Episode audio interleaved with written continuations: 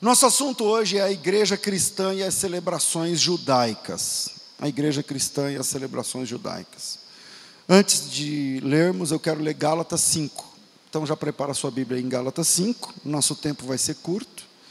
E eu, antes da leitura, eu queria fazer, eu dar aqui uma palavra de oração. Pai bondoso, nós te louvamos em nome de Jesus, pedindo ao Senhor graça, sabedoria, unção do teu Espírito para trazer esse assunto tão importante. Num tempo onde práticas judaicas têm sido reavivadas dentro do conceito de igreja cristã, eu peço ao Senhor graça, força, sabedoria, educação para educação teológica, bíblica, para compartilhar com os meus irmãos a respeito desse assunto tão necessário. Dedico ao Senhor esse tempo e que o teu nome seja glorificado, Senhor. No nome de Jesus Cristo, oramos. Amém. O texto diz assim, Gálatas capítulo 5, versículo 1. Estai, pois, firmes na liberdade com que Cristo nos libertou. E não torneis, não torneis a colocar-vos debaixo do jugo da servidão.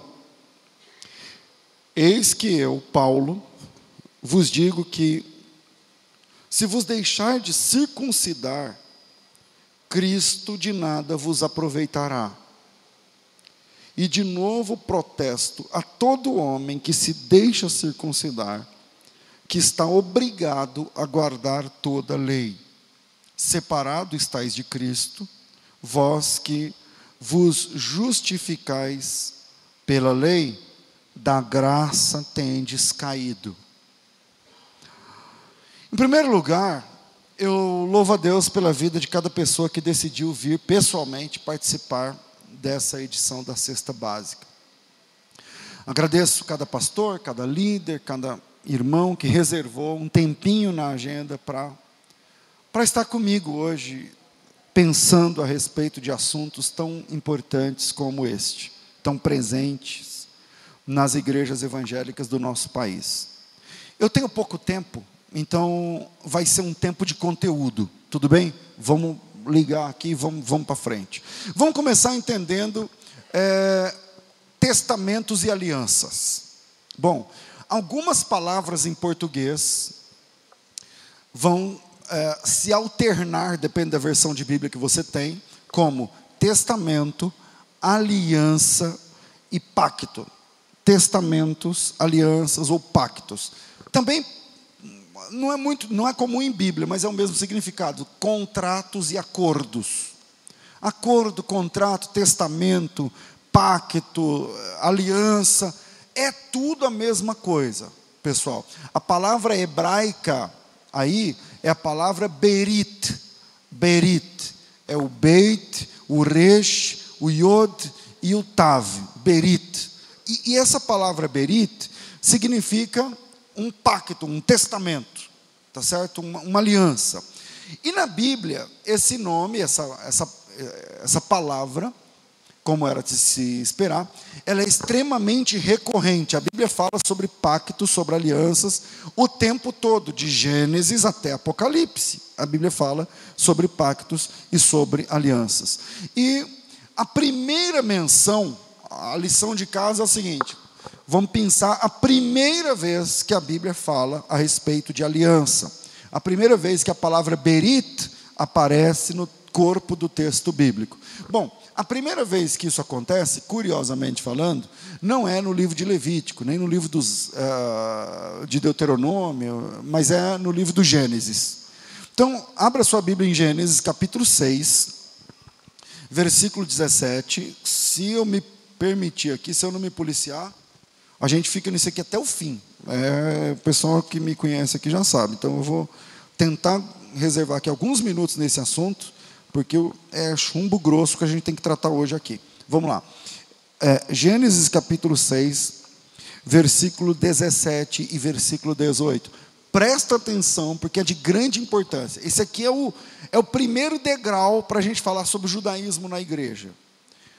Antes de falar de judaísmo, testamentos, Antigo e Novo Testamento. Falei de testamento, que é a mesma coisa de contrato, a mesma coisa de aliança, de pacto, e a palavra hebraica é a palavra Berit, Berit, tá certo? Berit. Bom, a primeira vez que a palavra Berit aparece na Bíblia, não é de Deus falando com Abraão, não é Deus falando com Moisés, não é Deus falando com Arão, não, esses caras nem existem. Ele está falando com Noé. Olha que interessante, com Noé.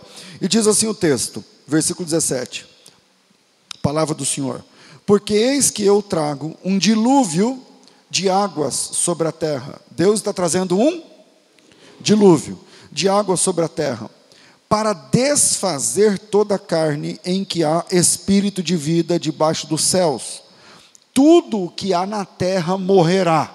Versículo 18. Mas contigo, ele está falando com quem? Noé. Mas contigo estabelecerei a minha berit, a minha aliança, o meu testamento, o meu pacto. Mas contigo estabelecerei minha aliança. E entrarás na arca, tu e teus filhos, tua mulher e a mulher dos teus filhos contigo. Perceba que a aliança não é o primeiro pacto, o primeiro testamento, a primeira aliança, não é exatamente abraâmica. Estou me fazendo entender? Não é exatamente um pacto com Abraão, mas ela começa antes de Abraão, ela começa com Noé. Com Noé. Então, em Noé, nós vemos os primeiros esboços da aliança primeira, da primeira aliança. Em Noé, nós vemos esboçado os, os primeiros traços, o arcabouço da primeira aliança, ou primeiro testamento, ou antigo testamento. Então, ela começa, na verdade, com Noé. É, mais à frente, nós vemos que essa aliança vai se afunilando de Noé. Noé tem, um, tem três filhos. Na vida real, eles chamam Shem, Ram e Yafet. A gente conhece eles aqui no Brasil como Sem, Cão e Jafé. Às vezes, cão fica, em português, Cã, né? Cão, é, Cã, Cã, tudo bem. O nome dele é Ram. Mas, enfim, às vezes, é, em português é Sem, Cão e Jafé, tudo bem. De 100, então o pacto está com Noé, de Noé vai afunilando para 100, e 100 dá origem aos semitas, ao povo semita, o povo do Antigo Oriente Próximo. E dentre os semitas tem um cara importante chamado Abraão. O nome dele é Abraão, ele é um, ele é um, ele é um idólatra, ele mora na Mesopotâmia, mas Deus eh, escolhe Abraão, e a partir de Abraão, Deus prepara um povo Veja, Deus não escolheu Israel, tipo assim, ó, tem várias nações e Deus dá do trono, olha e fala assim: hum, Israel. Não. Deus escolhe um homem, e desse homem ele vai formar a nação de Israel. Então, é, e é esse povo, Israel, que vai funcionar como guardiões da aliança de Deus. Esse povo, Israel, vão, eles, eles funcionam como guardiões da aliança, da, guardiões do Berit, guardiões do testamento, do contrato, do, sabe, daquele pacto com Deus. Agora veja, que interessante. Talvez você nunca tenha ouvido essa essa explicação. Então presta bem atenção, especialmente você que é pastor. É, Veja que, que interessante. A primeira vez que a palavra testamento ou aliança aparece no corpo do texto bíblico é no contexto do dilúvio. E Deus disse o seguinte: Eu vou sepultar todo mundo debaixo das águas do hã? dilúvio. Guarda aí. Todo mundo vai morrer. É o final do versículo 17. Eu acho que é isso. É, o final do 17 tudo que é na terra morrerá. Ele, e tudo que é na terra morrerá debaixo das águas do dilúvio. E assim como na efetivação do primeiro ou antigo testamento, Deus sepultou a humanidade debaixo das águas destruidoras do dilúvio. Estão comigo? No primeiro testamento, Deus, quando ele fala do testamento, antes do testamento funcionar, ele sepulta toda a carne, mata debaixo das águas destruidoras do dilúvio, para efetivar o novo pacto ou novo testamento, cada homem também deve ser sepultado debaixo de águas. Mas essas águas são as águas do batismo. É por isso que a gente tem de se batizar. A gente se batiza porque a ideia do pacto começa sepultando pecadores debaixo d'água. Pecadores estão debaixo d'água e Deus diz assim: mas você pode sobreviver. Pecadores estão recebendo a, o juízo justo de Deus. E aí Deus olha para um cara e fala assim: mas você pode sobreviver dessa, você pode sair dessa faz uma arca, anda na minha vontade, me obedece, que eu vou sepultar todo mundo debaixo d'água, mas você pode viver. Você, sua esposa, seus filhos, suas noras. Então, assim como a humanidade foi sepultada e morta debaixo das águas do dilúvio, no, pra, pra, quando ele fala da primeira aliança, quando ele fala da, da nova aliança, ou do novo testamento, não a humanidade, mas cada homem é convidado a morrer, é convidado a ser sepultado, é convidado a ser batizado, é convidado a ser imerso, é convidado a ficar sob águas e voltar dessa água por um milagre de Deus, onde nessa água ficarão sepultados metaforicamente, obviamente, os nossos pecados. Se você foi sepultado nas águas do batismo, significa que você faz parte da antiga ou da nova aliança? Da nova. Da nova, porque para fazer parte da antiga você tinha que estar nas águas do dilúvio. Mas você não está nas águas do dilúvio, você saiu das águas do batismo. Significa que você está tá em consonância, você está alinhado com as regras do novo, do novo Testamento. Irmãos, existem muitas semelhanças entre as alianças entre a antiga e a nova aliança, entre os testamentos. Mas esse é assunto para outra cesta básica. Eu vou ficar por essa aqui. E é o nosso assunto aqui, vamos falar das práticas judaicas dentro da igreja. Na Bíblia existem dois testamentos, duas alianças ou pactos. E isso é muito claro na própria Escritura, que quando começou o primeiro testamento, o primeiro pacto, Deus deixou claro que um dia esse concerto teria fim. Ele diz o seguinte: Eu estou fazendo uma aliança com vocês, mas essa aliança não vai até o fim. Tem algumas coisas que Deus fez, mas que não vão até o fim. Por exemplo, quando Deus cria o mundo, Ele cria com uma cosmologia, onde tarde e manhã é um dia. Houve tarde de manhã, o primeiro dia, houve tarde de manhã, o segundo dia, houve tarde de manhã, o primeiro dia, Deus viu que era bom. Que livro está escrito isso? Gênesis. É o primeiro livro da Bíblia. Mas quando você abre a Bíblia, no último livro, Apocalipse, Deus apresenta uma outra cosmologia, onde não tem noite. Não é verdade? Não tem noite, não tem sol, não tem mar, não tem o conceito de manhã e tarde. As nações andam à luz da Nova Jerusalém. Aí você fala assim: peraí. No primeiro livro da Bíblia existe uma cosmologia, onde tarde e manhã é um dia. E no último livro da Bíblia, como é que se conta o tempo? No último livro da Bíblia, como é que é o conceito de, de dia? Tem tarde no, no livro do, do Apocalipse? Não. Tem noite? Não. Amanhece dia? Não. Tem sol? Não. Tem lua? Não. Tem estações? Não. Nós estamos falando do conceito de eternidade. Aí você fala assim: peraí. Se Deus tinha duas cosmologias, qual das duas é da preferência de Deus? Parece que para responder essa pergunta basta perguntar qual das duas durará para sempre. Estou me fazendo entender? Qual das duas cosmologias durará para sempre? A do Gênesis ou do Apocalipse? Do Apocalipse, porque nós estamos falando do conceito de eternidade. Mas se a do Apocalipse é da preferência de Deus, por que ele fez a do Gênesis? Deus fez algumas coisas para acabar. Deus fez algumas coisas com prazo de validade. Existe, mas vai acabar. A terra, a terra existe, mas vai acabar. Tem prazo de validade esse negócio. E aí, Deus fez a primeira aliança.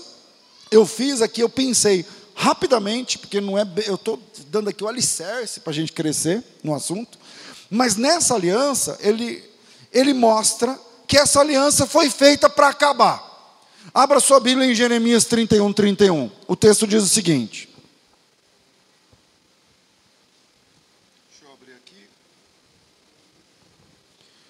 Vamos descobrir se essa aliança foi feita para durar eternamente ou se ela foi feita também para acabar. Jeremias 31, 31 diz assim.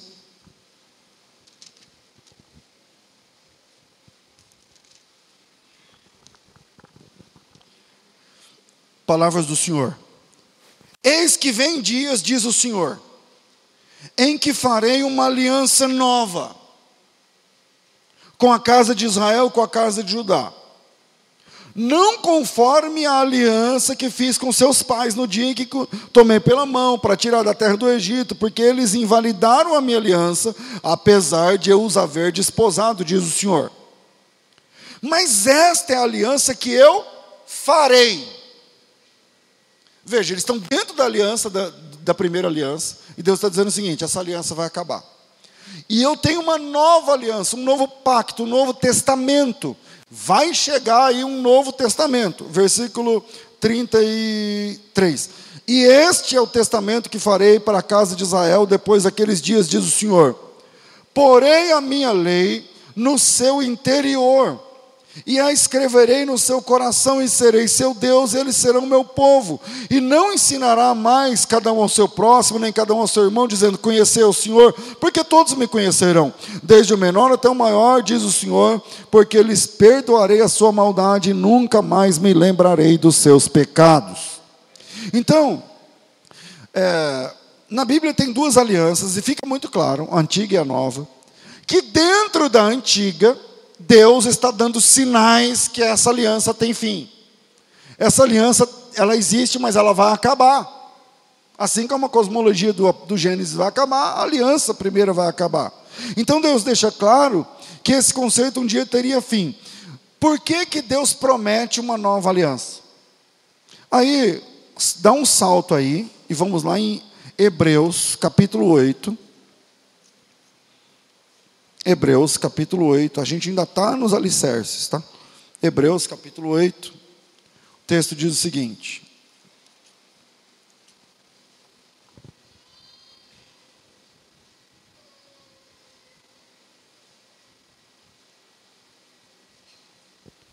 Pode ser 8, 8. Diz assim: Porque repreendo-os repreendendo-os, desculpa, lhes diz: Eis que virão dias, diz o Senhor, em que com a casa de Israel, com a casa de Judá estabelecerei uma nova aliança.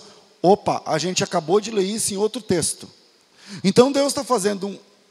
Deus está pegando o texto de Jeremias e está colocando lá no livro do Hebreus, dizendo o seguinte: é aqui que a coisa pega. É agora que a coisa pega. Ele vai dizer o seguinte: não segundo a aliança que fiz com seus pais no dia que os tomei pela mão para os tirar da terra do Egito, não, como não permaneceram naquela minha, na, naquela minha aliança, eu para eles não atentei, diz o Senhor. Mas essa aliança que depois daqueles dias farei com a casa de Israel, diz o Senhor. Porém, nos, as minhas leis no seu entendimento, e em seu coração as escreverei. Ele, eu lhes serei por Deus, eles serão por meu povo, e não ensinará mais cada um seu próximo, nem cada um seu irmão, dizendo: Conhece o Senhor, porque todos me conhecerão, desde o menor até o maior. 12. Porque serei misericordioso para com as suas iniquidades, e de seus pecados e de suas prevaricações não me lembrarei mais. Versículo 13, grava essa. Dizendo nova aliança, envelheceu a primeira dizendo nova aliança, envelheceu a primeira. Ora, o que se tornou velho, que se envelhece, perto está de acabar. Perto está de acabar. Então, o texto é muito claro. Se você leu com calma esses dois textos, você já tem uma prova cabal, uma prova concludente sobre a promessa de Deus a respeito de um novo testamento, de um novo pacto, de uma nova aliança. Deus prometeu um novo testamento. Amém, igreja? Aí nasce Jesus. A gente, eu estou sem tempo para trabalhar muito essa questão. Aí nasce Jesus. Aí você abre a Bíblia em Mateus 1, lá no, no último versículo, capítulo 4, versículo 6 de Malaquias, termina o Antigo Testamento. Eu não sei se é Malaquias capítulo 4, versículo 6, mas eu acho que é. É isso, né? 4, 6. Geralmente, as Bíblias mais antigas respeitam a pausa e dá quatro páginas em branco, ou quatro páginas, ou coisa parecida, entre Malaquias e, e, e, e Cristo. Cada página representa uma centena de anos, fazendo aí os 400 anos de silêncio e tal. E aí começa então, começa então, hoje em dia o pessoal quer economizar páginas na gráfica. E aí não, não dá esse, essa, esse conceito tradicional das quatro páginas. Né?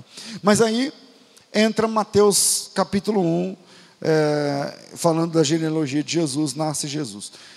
E um erro muito comum, um erro muito comum, especialmente cometido pelos judaizantes. O pessoal que quer falar que a igreja tem que voltar às práticas judaicas e tal, tal, tal. É o seguinte: os sabatistas, por exemplo, vão dizer o seguinte: olha, Jesus cumpriu a lei. E Jesus cumpriu a lei, por exemplo, ele guardava o sábado, os ritos né, de purificação e tal.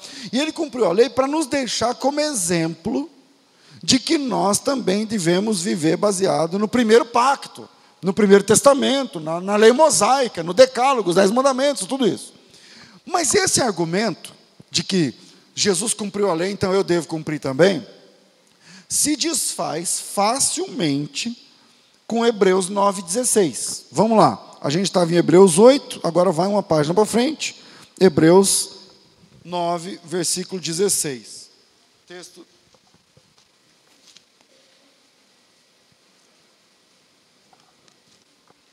É difícil aqui sem ter uma base para a Bíblia. O texto diz assim: porque aonde há testamento, é necessário que aconteça a morte do testador.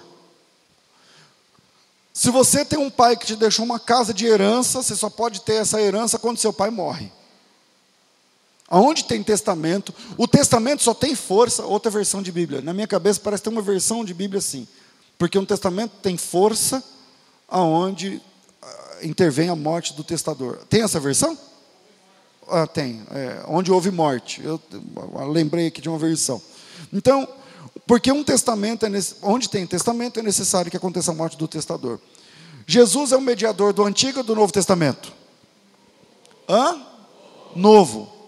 Só que esse Novo Testamento só vai funcionar depois da morte dele. Ah, mas Jesus guardou o sábado. Claro, ele está na antiga aliança. Então, teologicamente falando, eu não quero contradizer, a minha Bíblia também começa em Mateus 1, o Novo Testamento. O Novo Testamento começa em Mateus 1. Mas teologicamente falando, o Novo Testamento começa depois da morte de Jesus. Porque em Hebreus 9,16, o texto que eu apresentei para vocês, diz que um testamento só tem força a partir da morte do testador. E Jesus não morre em Mateus 1, ele morre em Mateus 27. Então é só em Mateus 27 para frente que começa oficialmente o tal do Novo Testamento. Isso explica por que, que Jesus teve de é, viver baseado nos ritos da lei. Quando ele nasceu, foi lá apresentar, foi circuncidado o oitavo dia, teve as duas rolinhas, os dois pombinhos. O senhor quer perguntar? Não tem Hebreus 17. Ah, versículo 17. Lê para mim.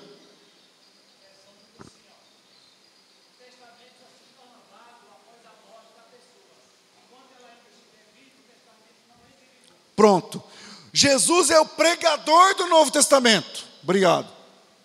Mas é quando ele morre, quando o sangue de Cristo se derrama, quando ele perde a vida nesse projeto, é que o Novo Testamento começa. Logo, o Novo Testamento não começa quando ele nasce, mas começa quando ele morre. E Jesus morre às três da tarde, às 15 horas de uma sexta-feira, que é exatamente a hora do sacrifício da tarde, que é pela expiação do pecado. Jesus morre no exato momento da degola dos cordeiros que morrem pelo pecado das pessoas. E quando ele morre assim, inaugura-se o novo pacto, a nova aliança, o novo testamento, a, a nova, a, em hebraico, a Berit Hadashah, Hadash, Hadash em hebraico é novo, Hadashah é nova, Berit é uma palavra feminina, então Berit Hadashah é, é o nome para nova aliança. Os judeus, os judaizantes sabem essas palavras. Sendo assim, fica aqui explicadinho por que é que Jesus e seus apóstolos tinham de guardar o sábado. Entenderam? Por que é que Jesus e seus apóstolos frequentavam o templo? Por que é que Jesus e seus apóstolos observavam festas judaicas? Por que é que Jesus e seus apóstolos eram cobrados a respeito de rituais de purificação? Ah, os seus discípulos não lavam mão. Os seus discípulos, não sei. Ele viveu a lei. E depois de viver a lei, ele aboliu a lei. E abolir, eu falei errado, não aboliu. Ele cumpriu a lei. Não, não tem abolição de lei. Ele cumpriu. A lei terminou.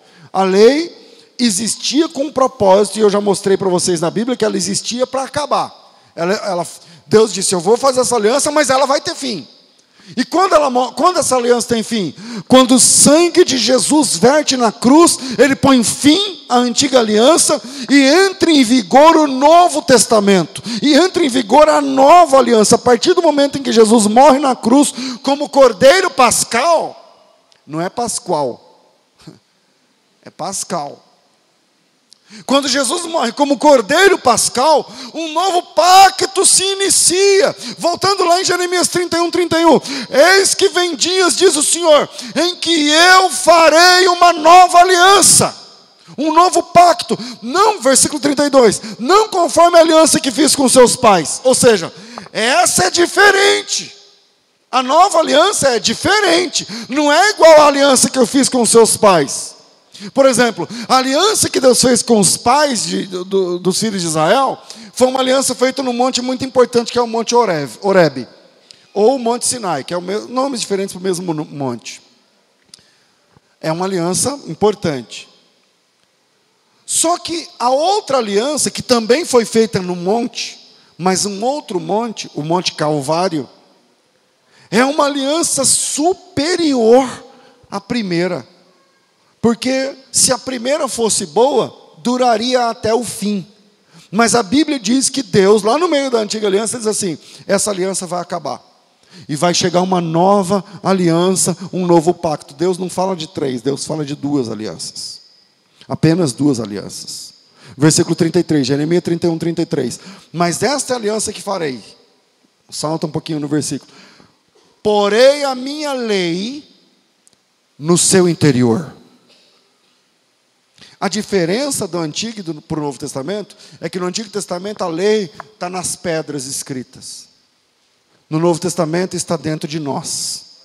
A lei de Deus, a vontade de Deus, está impressa dentro de mim, está impressa dentro de você. E até a pessoa que não sabe muita coisa, ele sabe quando ele peca, ele sabe quando está errado, ele sabe. E aquela questão de se sentir mal diante do pecado já é um indício que você faz parte da antiga, não da antiga aliança, mas da nova aliança. 33. Porém, a minha aliança, melhor, porém a minha lei no seu interior, e eu a escreverei no seu coração, e eu serei seu Deus, e eles serão meu povo. Jeremias 31, 34. E não, não vai precisar de um ficar ensinando, pegando no pé do outro, dizendo conhecer o Senhor, porque todos me conhecerão. Esse é o grande lance da antiga aliança. Pergunta: entendemos qual é a diferença da antiga para a nova aliança? Está claro isso? Está claro na Bíblia que na primeira aliança, Deus disse que ela ia acabar, está claro isso? Está claro também que uma aliança, um testamento, só funciona a partir da morte do, do testador? Está claro isso para nós? Está claro que Jesus é o mediador de uma nova aliança e não da antiga? Bom, diante desse pano de fundo, diante dessa introdução, eu vou deixar o primeiro ponto para a gente falar a respeito da igreja e as práticas judaicas. Primeiro, toda tentativa de judaísmo é um agravo à graça de Deus. Eu estou tentando trabalhar isso com vocês com pouco tempo, não é fácil. Eu gostaria de ter, por exemplo, uma semana com vocês, para duas horas por, por dia, durante uma semana, a gente talvez esgotaria esse assunto. mas não é fácil. Então, vamos lá. Primeiro, toda tentativa de judaísmo é um agravo à graça de Deus. Porque Jesus derramou sangue que media a nova aliança. Quando você pega qualquer coisa da velha aliança, da antiga aliança, do Antigo Testamento, do outro contrato, e você traz para esse, isso é um agravo ao sangue da nova aliança. Você está afrontando Jesus, dizendo o seguinte: o seu sangue não bastou, tem que ser o sangue e mais essas coisas. E mais essas coisas. Então, eu vou falar aqui um pouco sobre o judaísmo que nós conhecemos hoje. Irmãos, eu amo o povo judeu. Eu amo o povo judeu. Tenho muitos amigos judeus, muitos mesmo, mas mesmo, não é pouco não. Não são poucos não. Um ano, um ano retrasado eu fui surpreendido porque uma instituição gigantesca, a maior instituição não governamental de Israel, me fez um convite para jantar com o presidente de Israel. Eu fui lá em Israel. Obrigado. E eles me chamam de amigo de Israel. Não sei exatamente por quê, porque eu não sou judaizante, não ando de kippah, não, nada disso. Mas, devido ao trabalho que a gente realiza lá em Israel, e aí eles uh, me deram uma honraria que eu nem sabia que podia ter. Eles plantaram árvores no meu nome lá em Israel, um bosque. Enfim, eu, eu conheço muitos judeus de verdade. Eu conheço judeus, tá certo? Amo o povo judeu. Agora mesmo ali olhando, tem alguns irmãos que o mês passado estavam comigo lá em Israel. Não é? Levanta a mão aí quem foi viajar comigo esses dias. Aí. Essa turma aí tudo estava comigo lá em Israel mês passado. Eu tenho amigos de verdade lá, de ir na casa, de, de, de conversar. Eu sou conhecedor também da cultura judaica. Eu estive muitas vezes em Israel, que eu não sei quantas, mas muitas vezes, mais de 15, não sei se 20, não sei. Ainda irei muitas vezes a trabalho, e também porque eu gosto. Mas eu preciso dizer uma coisa: o judaísmo é um retrocesso teológico. O judaísmo é um retrocesso teológico. Quando você diz assim, não, mas, é pastor, o judaísmo tem lá seu valor. Eu, que valor? Agora. Que valor agora? você pegar um dinheiro que valeu, quem é da época dos mil réis? Aqui. Não? Tá bom, vai. O cruzado, quem é da época do cruzado? Não sei quantos cruzados. É.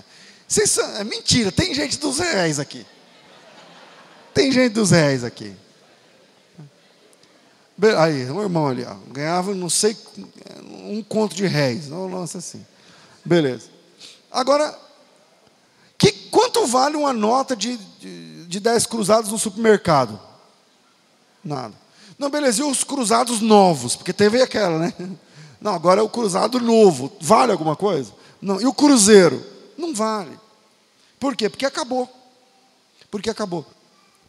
Esse é o efeito do judaísmo para o cristão. Esse é o efeito do judaísmo para o cristão. Olha o risco que eu estou correndo gravando isso aqui. Os caras me homenageiam lá em Israel, meu filho. Mas a verdade é essa. O judaísmo, para nós, é uma coisa que já passou.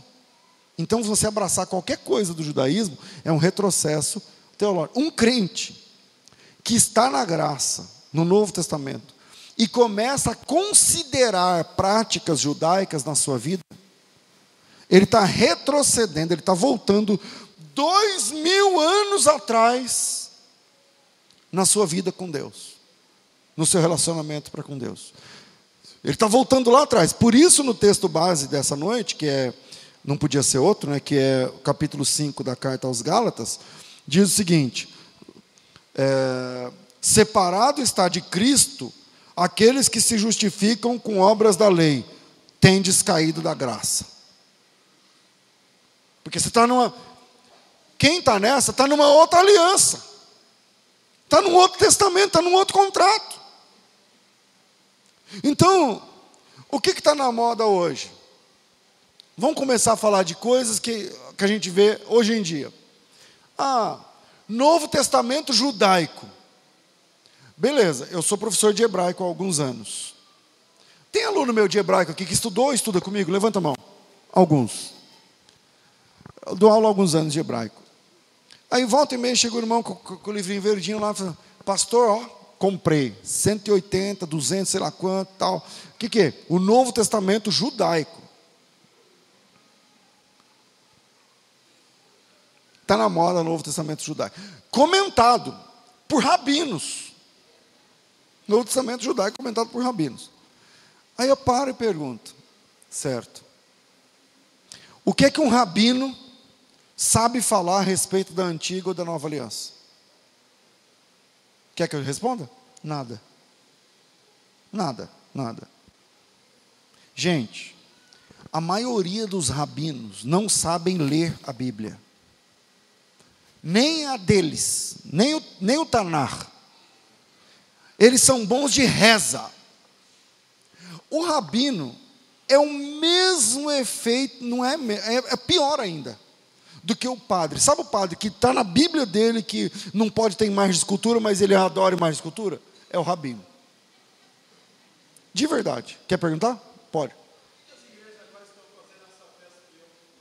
Vou chegar nela. Mas é daqui uns. Uma meia hora. Mas vou chegar nela. Mudou meu relógio aqui, cara. Aqui está marcando 12, 17. Eu vou por esse relógio aqui. Ah, não, mudou. Agora ficou 20, 46. Quase que você se lasca aqui. Ah, o comentário judaico do Novo Testamento, é, ou melhor, o Novo Testamento judaico comentado por rabino. É, qual que é o valor de um comentário de um rabino não cristão para mim? Nenhum. O cara não conhece Jesus, ele não conhece a graça, ele não conhece as nuances do Antigo Testamento. Por exemplo, as dicas que eu falei aqui sobre dilúvio e batismo. Você já tinha ouvido falar? Hã? Aquilo que eu falei sobre dilúvio e batismo, ele nunca ouviu falar. Aquilo que eu falei aqui sobre o texto paralelo entre Jeremias 31 e Hebreus 8, ele nunca escutou falar disso aí. Ele nunca escutou. Eu estou falando do alicerce. Isso aqui é, é, é o prezinho da, da, da coisa. A gente está tá arranhando o assunto ainda. Mas um rabino nunca ouviu falar disso aí. Então, qual é o valor de um Novo Testamento comentado por um rabino não cristão para mim? Aí a pessoa. E os caras, eles chegam dizendo: não, pastor, mas isso aqui ó, é o Novo Testamento em hebraico. Deixa eu falar uma coisa para vocês. Eu sou professor de hebraico. O Novo Testamento não tem porções em hebraico. O Novo Testamento é grego, pessoal. É grego. Dizem, pessoas sérias, inclusive, diz que o, o Evangelho de Mateus, o primeiro Evangelho, foi escrito originalmente em aramaico. Mas não existe nenhuma perícope, não existe nenhuma folha, nenhuma, nem nada, nenhum documento do Evangelho de Mateus nem em hebraico, nem em aramaico, só em grego. Tudo é em grego. O Novo Testamento foi preservado na língua grega, tá certo? O Novo Testamento é grego. Aí, que vantagem tem alguém pegar esse evangelho, Mateus, e transformar ele em hebraico, sendo que ele é em grego? Aí transforma ele em hebraico, aí vem um rabino falando o dia que Jesus foi lá e curou o paralítico, o dia que Jesus foi. Aí o, o rabino vai lá comendo. Que valor tem isso aí para mim? Não tinha que ter nenhum. Então, gente, eu não quero generalizar, já que, mas já generalizando, já que a gente está gravando, vou ser mais bem educadinho. Os, os rabinos, eles não entenderam o Antigo Testamento. Eles não entenderam o Antigo Testamento.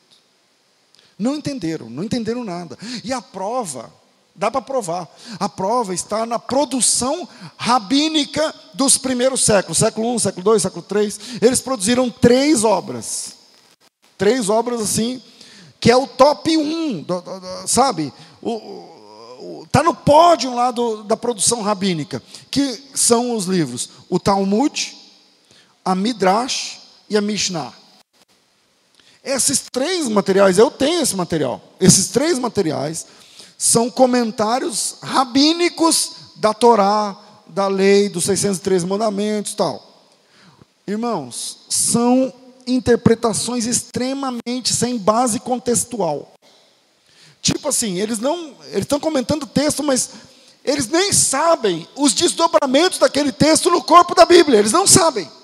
Eles estão comentando ali o texto, mas são interpretações fantasiosas, sem o um mínimo de amparo textual, sem, ah, geralmente são interpretações esotéricas. São pessoas, ah, sabe, cabalísticas, interpretações cabalistas do, do assunto, no, numerologia, sabe? Essa questão dos números e tal. Aí o judeu fala assim: não, o 7 é tal coisa, o 9 é tal coisa. Então, o 79 significa não sei o que lá. O que, que o evangelho tem com isso? Nada. Nada. Mas é de judeu. É de judeu. Então, um monte de pastor cai matando em cima disso aí porque é de judeu, e exibem suas Mishnahs, exibem seus Talmudes e outros escritos rabínicos, como se fossem únicos achados arqueológicos. O cara tem uma Mishnah e diz assim: Ó, eu tenho uma Mishnah, hein? Aqui, ó. Isso aqui, meu irmão, isso aqui é um Talmude. Você já ouviu falar? Talmude. Eu fico olhando e falo assim: serve para quê? Para nós. Qual é a validade disso para o cristianismo? Eu respondo: nenhuma. São escritos de outra religião. Escritos de outra religião, não, não, não vale para a gente. É quase a mesma coisa de um, de um espírito chegar com o livro dos espíritos do Allan Kardec e dizer assim: aqui, ó, o livro dos espíritos, hein? Esse aqui é o livro dos espíritos, meu amigo. Aqui fala sobre Mateus 17. E sabia que fala? Lá explica, lá em Mateus 17, falando sobre a transfiguração, não sei das quantas, tal, tal. O que, que um cara espírita, ímpio, que não tem a ver com Jesus, que, que o que ele falar sobre Mateus 17, ele pode falar de Mateus 17, 18, 19, 20, 21, 22, até onde você chega. Qual a validade disso para mim? Nenhuma. Mas a turma de hoje exibe como se fossem verdadeiras chaves hermenêuticas para a interpretação do Antigo Testamento, tipo assim, não, você tá, pastor, você está falando isso aí, mas o cara é rabino. Eu falei, e? Ele é rabino, e aí? E aí? Então eu vou me, vou me retratar aqui, já que está sendo gravado. Só porque está sendo gravado, eu vou me retratar. Não são todos os rabinos que sofrem com a falta de conhecimento mas sem medo de errar é a maioria esmagadora. Os caras não conhecem textos. Tá? Os caras não conhecem textos. Rabino, pessoal, é a turma que manja de reza. Você está entendendo? Reza, sabe os, os meandros da religião, as cerimônias. É um rabino. É um rabino. Agora, Bíblia, os caras estão a alguns quilômetros de distância. E aí começam as modas. Por exemplo, fulano de tal agora é um judeu cristão, como fala? Missiânico. Um judeu missiânico. Então ele é um judeu, mas que ele crê que Jesus é o Messias. Ele é, ele é judeu, mas ele, ele se converteu. Só que é uma turma que não larga o osso. É uma turma que não larga a religião. Então ele vem com o kipá na igreja. Tudo bem, Ô, irmão, você vai. Aqui é uma igreja evangélica. Não, mas eu estou com esse equipar porque eu sou um judeu, é, como eu falei? Messiânico. Ah, você é um judeu messiânico? Sou. Você crê que Jesus Cristo morreu pelos seus pecados?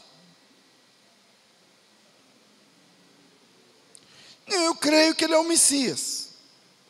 Eu creio nas Escrituras. Eu creio que o Eterno eles não gostam de falar Deus. Eles falam dos. Já viram? É um D, um apóstrofo, um U e um S. Já viram isso ou não? Quem já viu, levanta a mão. Senão não adianta nem falar. Beleza. O que, que é isso? Eu vou.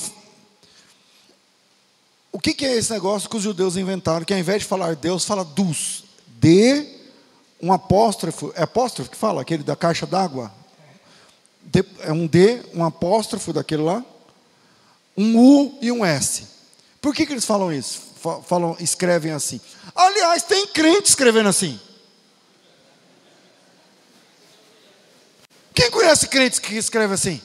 Beleza, vai conversar com o cara, não. Não, se Deus quiser, não sei o que lá. Eu fico olhando e falo assim, esse cara, ele está falando por quê? Não, aí tem uma explicação, pastor. É que o senhor não conhece. Tem uma explicação técnica no hebraico. Para cima de mim? Vai. Qual que é a explicação? Eu sei a explicação. A explicação é a seguinte: porque em hebraico não tem vogal.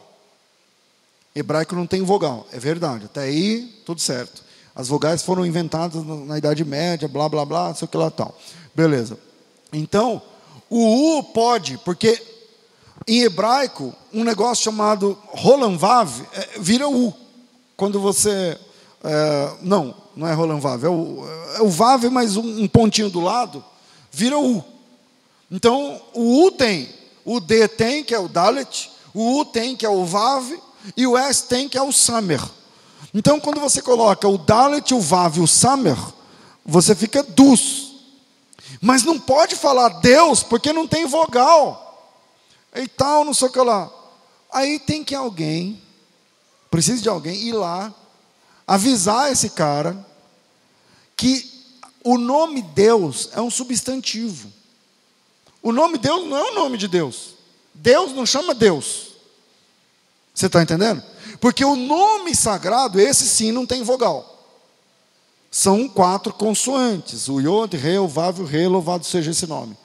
Mas, a palavra, Deus, o substantivo Deus, é um substantivo comum que recebe vogais por, na leitura, que, to, tudo em hebraico é o seguinte: na escrita não tem vogal, mas para ler tem que ter vogal. Você escreve caderno, sem vogal, C, D, R, N. Mas quando você lê, você fala caderno. Ou seja, na leitura tem que ter vogal, senão ninguém entende nada que está falando. Senão vai parecendo dois ETs conversando.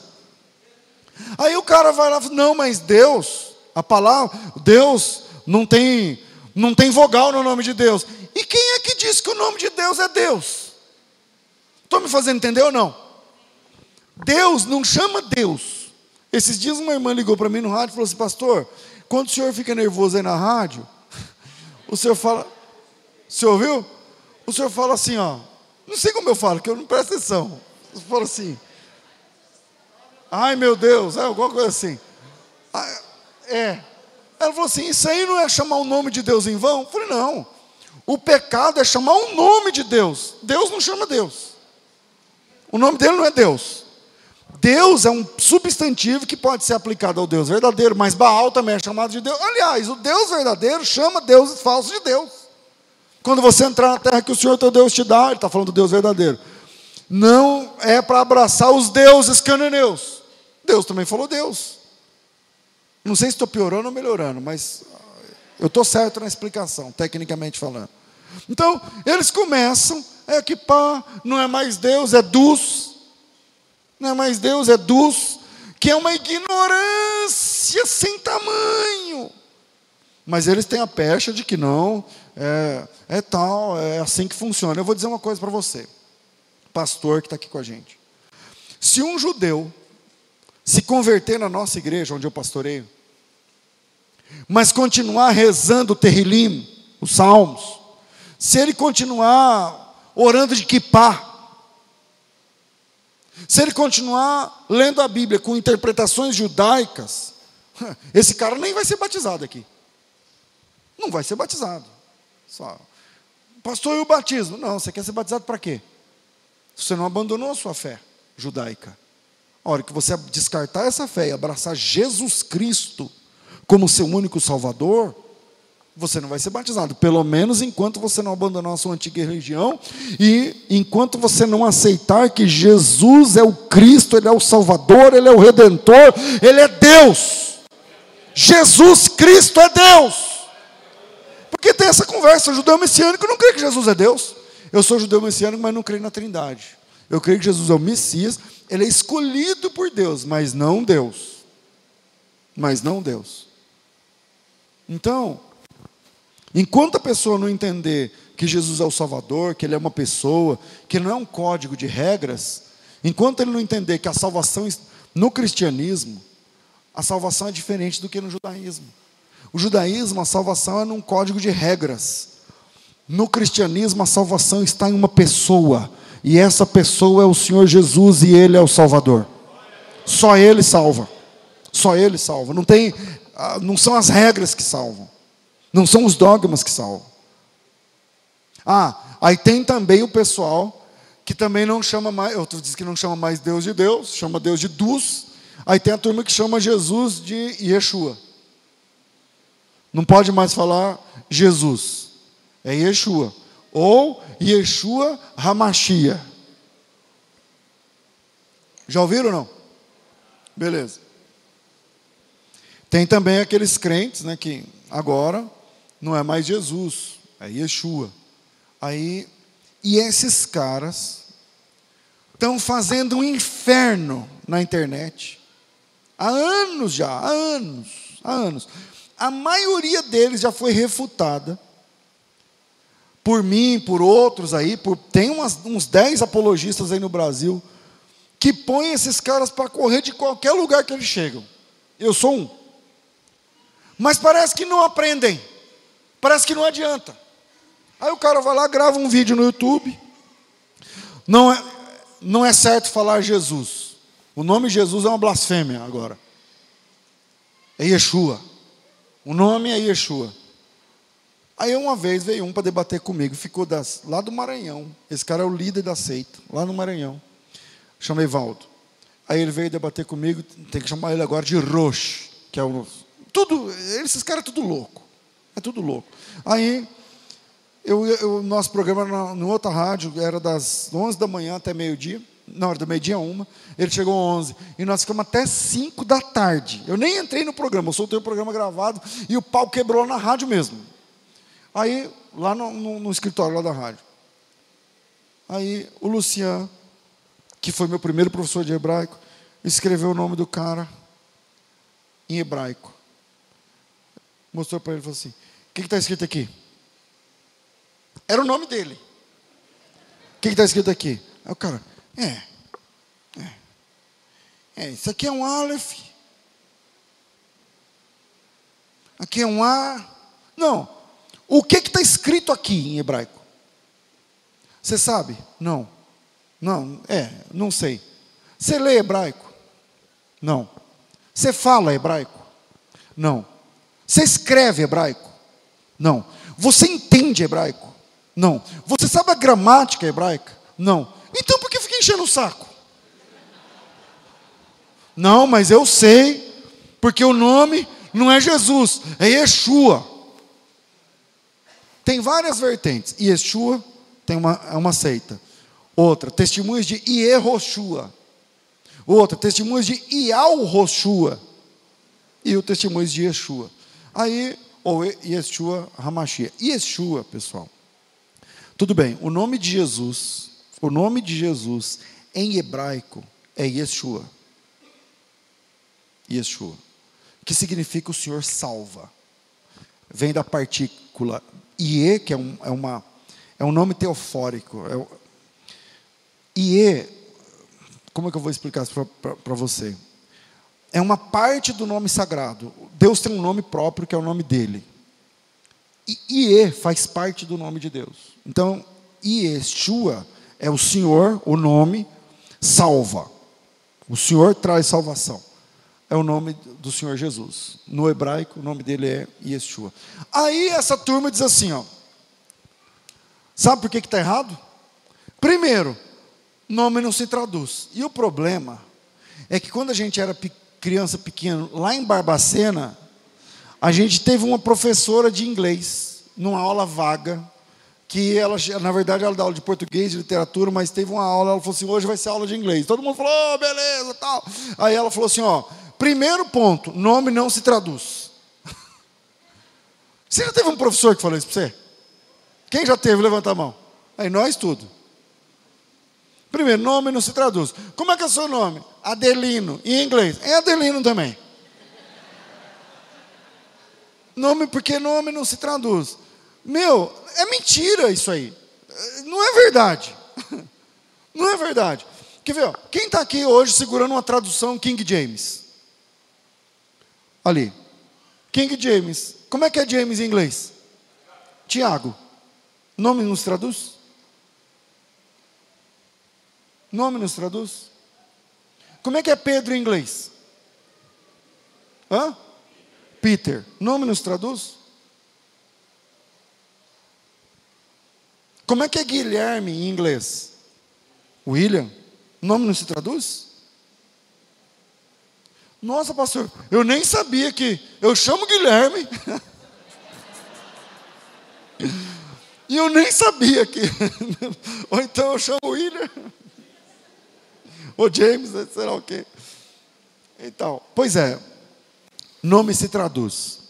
E dá para mostrar na Bíblia. Abra a Bíblia em 9,36 de Atos. Atos dos Apóstolos, capítulo 9, versículo, de, versículo 36.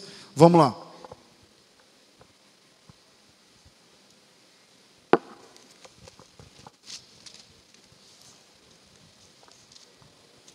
Diz assim o texto: E havia em Jope uma discípula chamada Tabita. Não é Tabita, é Tabita, fala o, o grego não suporta proparoxítono. Então, não tem proparoxítono em grego. Tá? É, tipo assim, já que é a cesta básica, a gente fala de doutrinas, deixa eu ligar o ventilador na farofa do, do pessoal. Não existe ágape, é agape na vida real. Tá certo? Porque o grego não suporta proparoxítono. Então não é tabita. Tá? Ou melhor, não é Tabita, como vocês disseram, é Tabita. Tá bom? Porque o, o Novo Testamento é grego. Vai, vamos lá. 36. E havia em Jope uma discípula chamada Tabita, que traduzido se diz Dorcas.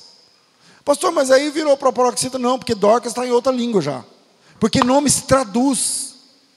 Nome se traduz na Bíblia, pela Bíblia. Estou mostrando um texto da Bíblia. Veja só, o cara vai lá no YouTube, e faz um vídeo dizendo o seguinte: não se pode falar Jesus porque o nome dele é Yeshua e o nome não se traduz porque não existe. Eu estou mostrando um versículo bíblico. O que, que vale mais? A Bíblia ou esse cara que nem sabe grego, nem sabe hebraico, não sabe nem o nome dele escrever no texto original do, do Antigo Testamento? É a Bíblia que vale mais. A Bíblia que vale mais. Então tem essa turma que fala que o nome agora é Yeshua. E aí eles vão dizer o seguinte: vê se você já escutou essa. Jesus, em português, que é o grego Jesus, porque o texto grego, o Novo, o Novo Testamento é grego. E em grego, o nome de Jesus é Jesus. Jesus. E aí ele diz o seguinte: isso aí é uma blasfêmia, porque Jesus significa Deus cavalo, e Deus, em hebraico, e Sus em hebraico é cavalo. É, é verdade. Ie é Deus em hebraico, e Sus em hebraico também é cavalo, é verdade. Mas Jesus não é hebraico, é grego, caramba. É grego. Então, no grego, Jesus significa o Senhor salva. Aí ele pega a palavra grega, Jesus, e fala assim: Isso aqui é uma blasfêmia. Porque Jesus em hebraico, mas não é hebraico, é grego, tá, é a tradução de Jesus para o grego. Tá? Eu não quero que essa conversa fique técnica. Eu estou saindo dessa, dessa área técnica, porque senão você vai dormir. Né? Mas é, fique em paz. O nome sobre todo nome é Jesus. É Jesus. E em nenhum outro há salvação Atos 4,12, porque debaixo do céu nenhum outro nome há dado entre os homens pelo qual importa que sejamos salvos. Vou mais longe. A Bíblia não tem nenhuma partícula do Novo Testamento em hebraico. Vamos lá. O Antigo Testamento é tudo em hebraico, mas o Novo Testamento que fala de Cristo nós não temos nenhuma perícope em hebraico, só em grego. E em grego o nome é Jesus. Em grego é Jesus. É Jesus, é Jesus, é Jesus, é Jesus. É nesse nome. A nossa fé está sustentada no nome de Jesus. Não tenha medo, é Jesus. E quando alguém disser, não, mas não, não sei o que lá, tal, vai estudar. Vai estudar. Depois que você estudar, você vem conversar. Você pode ver que ninguém estudado fala essas besteiras. Ninguém. É os caras de barbão, de não sei o que lá, não, porque aí eles vão com a história. Olha a história, eu tenho que sair desse assunto, eu vou tirar daqui da tela, senão não sai. Os manuscritos foram alterados.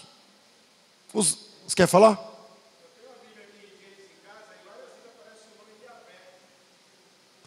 Mas aí é no Antigo Testamento, não é no Novo. No Antigo Testamento, é, toda vez que na nossa Bíblia em português aparece a palavra Senhor em caixa alta, S-E-N-H-O-R, significa que na, na, no texto original é o nome de Deus. E o, na tradução do rei Tiago, ele preferiu colocar Yahvé no lugar do nome. É um, é um, ele está se arriscando a dizer que a tradução do nome é Yahvé. Mas não tem nada a ver com o nome de Jesus. É só no antigo. Tá? Aí o pessoal vai longe com esse negócio do nome Yeshua e vão dizer o seguinte: mas por que que nos manuscritos mais antigos, e nós temos manuscritos do século II, existe uma perícope do texto de João que é do ano 130. Quer dizer, o último apóstolo que morreu, aliás, o escritor, morreu no ano 100. 30 anos depois, nós temos uma perícope no, no museu é, no Museu do Livro, eu não lembro agora se é em Londres ou em Jerusalém, eu sei que eu já vi, que é do ano 130, cara. Não, esse eu não vi, esse eu não vi. Eu não estou não tô certo aqui do museu, mas é do ano 130. Está em grego. Está em grego. Aí eles dizem o seguinte, mas eu sei porque está em grego. O cara mora aqui em Campinas, o cara nunca saiu do Brasil, o cara não sabe nada. Aí você ah, mas foi alterado. Como assim foi alterado? É invelino, eu não quero parecer, sabe, eu não quero parecer um cara que eu estou acima da, da. Não, não é não. Mas é invelino. Você sabe o que é um manuscrito invelino? Não, não sabe. Então eu explico. É em pele de ovelha. Aí você pega, como que você apaga um nome do couro e põe outro? Aí ele vai lá no YouTube e grava assim: ó, todos os manuscritos foram alterados. Cara, você sabe o que é um papiro? Você sabe o que é um, o que é um, um, uma escrita uncial em formato de códex? Você sabe o que é isso? Não sabe. Você sabe se dá para tirar o nome, o nome Yeshua, você vai lá e risca, não sei como, vai lá e risca, e coloca o nome Jesus. É isso que eles falaram, falam. Nós temos hoje mais de 20 mil manuscritos do Novo Testamento. Nenhuma vez aparece o nome Yeshua, porque o Novo Testamento é grego, e grego o nome é Jesus, é Jesus, é Jesus. Aí eles falaram assim, mas foi alterado. Miserável, você conhece o manuscrito? Não. Você já foi no museu? Não. Você já viu com seus próprios olhos que a terra há de comer o manuscrito? Não. Então por que você fala que foi alterado? Não foi alterado. Foi alterado, porque eu não posso estar errado. A ideia é essa, eu não posso estar errado. O manuscrito que está lá, no, lá em, no Museu do Cairo foi alterado. O manuscrito, quer dizer, olha a ideia do cara. Para enganar todo mundo, é a teoria de conspiração tem esse viés. Alguém saiu de noite por todos os museus do mundo. Tipo Missão Impossível, entrando lá de noite, não sei o que lá. Aí tem um manuscrito. Cara, 20 mil eh, manuscritos, cara. Inclusive manuscritos foram achados agora na década de 50. Aí já é achado alterado na cabeça deles, porque já está alterado, entendeu? Aí o cara vai lá e risca e risca. É, o nome técnico disso aí é um, é um manuscrito palimpsesto. Quem quiser pesquisar, um manuscrito palimpsesto, que é, uma, que é quando é alterado. E aí ele vai lá e, e, e risca e coloca. E quando você olha, parece que foi escrito na mesma data. O negócio tem 1.400 anos. Aí o cara alterou a semana passada, mas quem olha, vê, quer dizer, uma tecnologia. Não tem, eu não tenho fé para isso. Não dou conta de crer nessas coisas. Até porque já vi muitos dos manuscritos. O nome não é Yeshua. O nome de Jesus em hebraico é Yeshua, mas no Novo Testamento é grego e o nome dele é Jesus e nós falamos português e é no nome de Jesus que os demônios retrocedem, no nome de Jesus que a coisa acontece, é no nome de Jesus.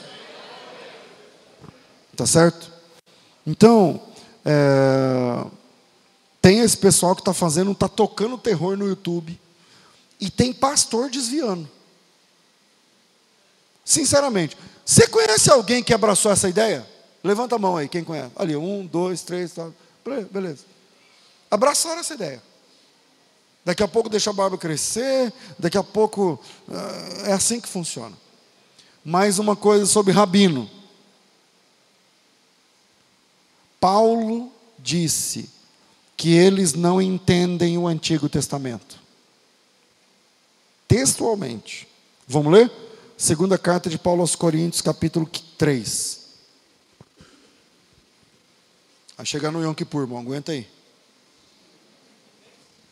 3. Segunda carta de Paulo aos Coríntios, capítulo 3. Aí ele diz o seguinte, espera aí.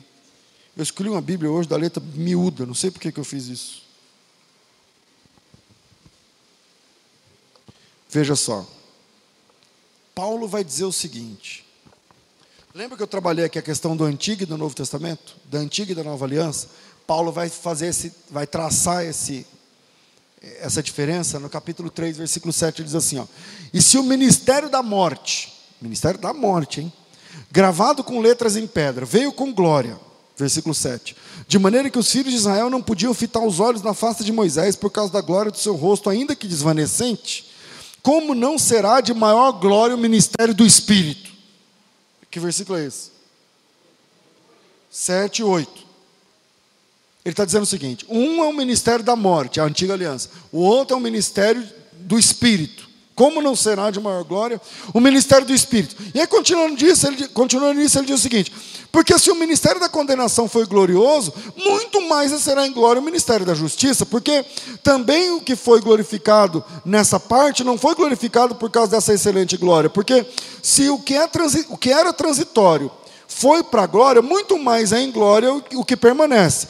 Tendo, pois, tal esperança, o, usamos de muita ousadia no falar Segura aí no versículo 13, aperta o cinto aí no versículo 13, porque vai fazer o Paulo, não sou eu, vai fazer uma comparação com você e Moisés. Agora, aí diz o seguinte: porque nós não somos como Moisés, que punha o véu sobre a face, para que os filhos de Israel não olhassem firmemente para o fim daquilo que é transitório, mas os seus sentidos foram endurecidos, porque até hoje o mesmo véu está por se levantar na lição do Velho Testamento, o qual foi por Cristo abolido.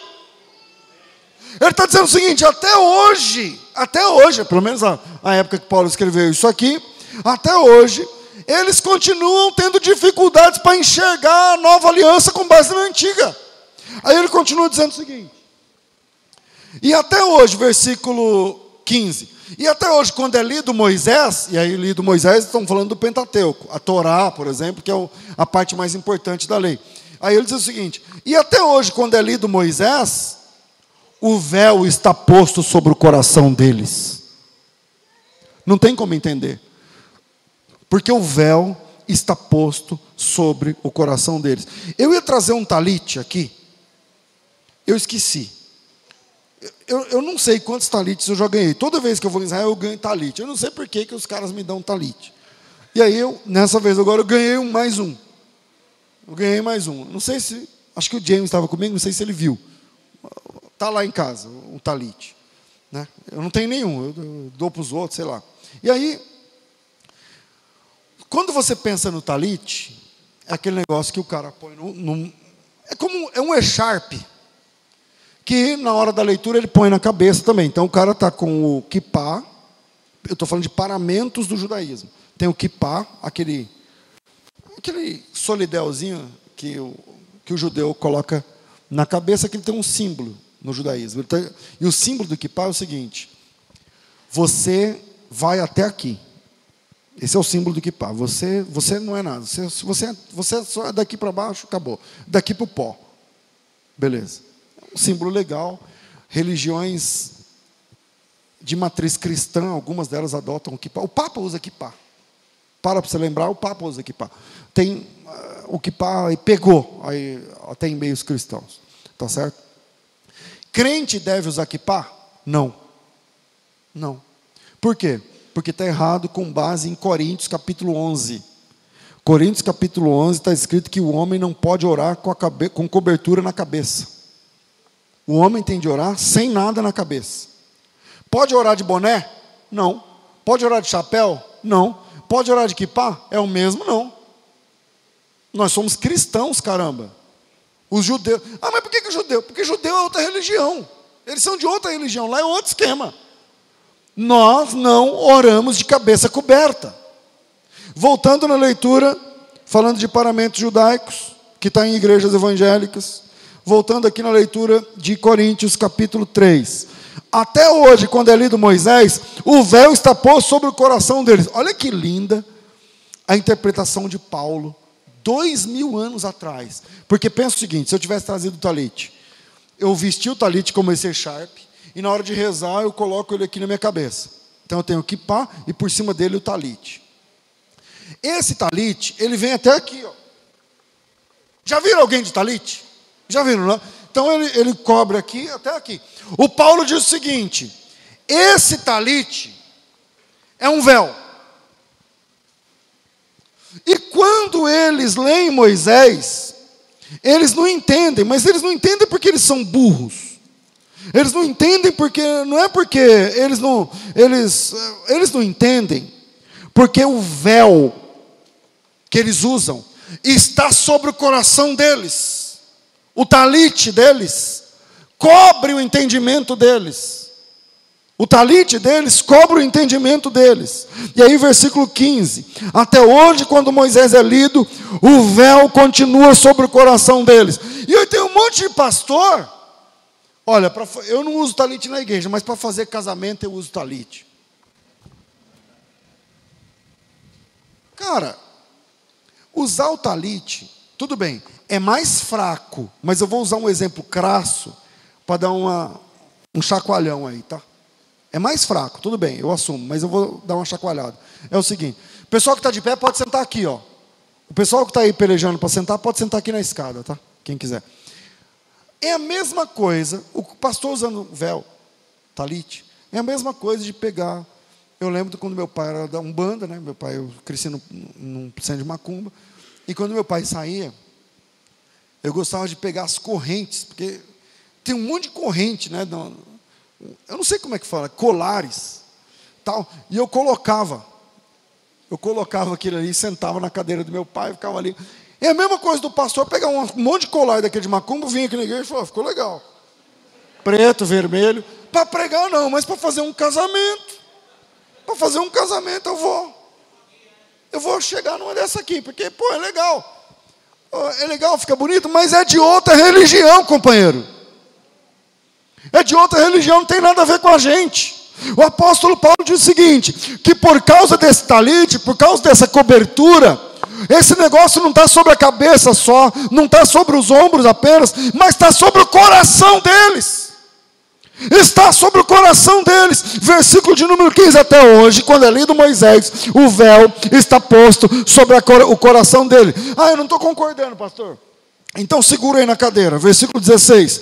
Mas quando se converterem ao Senhor, então esse véu será tirado. Não sou eu que inventei, não. Não sou eu que inventei, não. Eles usam véu porque eles não são de Jesus, é outra religião, é outra matriz, é outro sistema, é outra coisa. Versículo 16: Mas quando eles se converterem, eles vão arrancar o talite, aí então o véu se, se, tirará. Ora, o Senhor é Espírito, e onde está o Espírito do Senhor, aí há liberdade. Mas todos nós, com o rosto descoberto, sabe o que Paulo está dizendo? Ele está fazendo um paralelo entre os, os paramentos do judaísmo e a fé cristã. Ele está dizendo o seguinte: nós não temos véu na cabeça. nós não temos uh, echarpe que tampa o nosso coração. Não, nós não. Nós não, versículo 18. Mas todos nós, com o rosto descoberto, refletindo como espelho a glória do Senhor, somos transformados de glória em glória na mesma imagem como pelo Espírito do Senhor. Aleluia. Aleluia. Então você não precisa de talite. Você não precisa de kipá. Você não precisa cobrir sua cabeça, você é homem. Porque é pecado, está errado. Não é da nossa fé. Não é da nossa fé. A nossa fé é uma fé sem véu. O nosso relacionamento com Deus é de cara limpa. O nosso relacionamento com Deus não tem pano no meio. O que confere autoridade a você? Ah, pastor, mas o véu, esse aqui foi uh, benzido lá no, no, no, Monte das Oliveiras. Foi, como é é benzido? Eles falam, é, sei lá, ungido, consagrado. Lá no, no Monte Sinai, lá no Monte da China, da Conchinchina. Não importa. Não importa. Não, pastor, porque quem me deu foi um, um foi um rabino, e esse rabino, esse cara, ele, a barba dele é desse tamanho, não importa. Não importa. Não, mas ah, sabe quando eu, me sinto com autoridade, querido? A sua autoridade, o que confere autoridade a você, não é um pedaço de pano sobre a sua cabeça, ou sobre os seus ombros, ou sobre o seu coração. O que confere autoridade é uma vida piedosa, é uma comunhão, é uma intimidade com o dono da igreja, Jesus Cristo, nosso Senhor.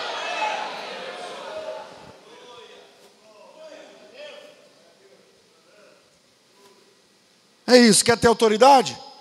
É comunhão com Deus, é autoridade. Não é agora que pá. Talite. Não, não, não, não são as roupas, caramba. Fala.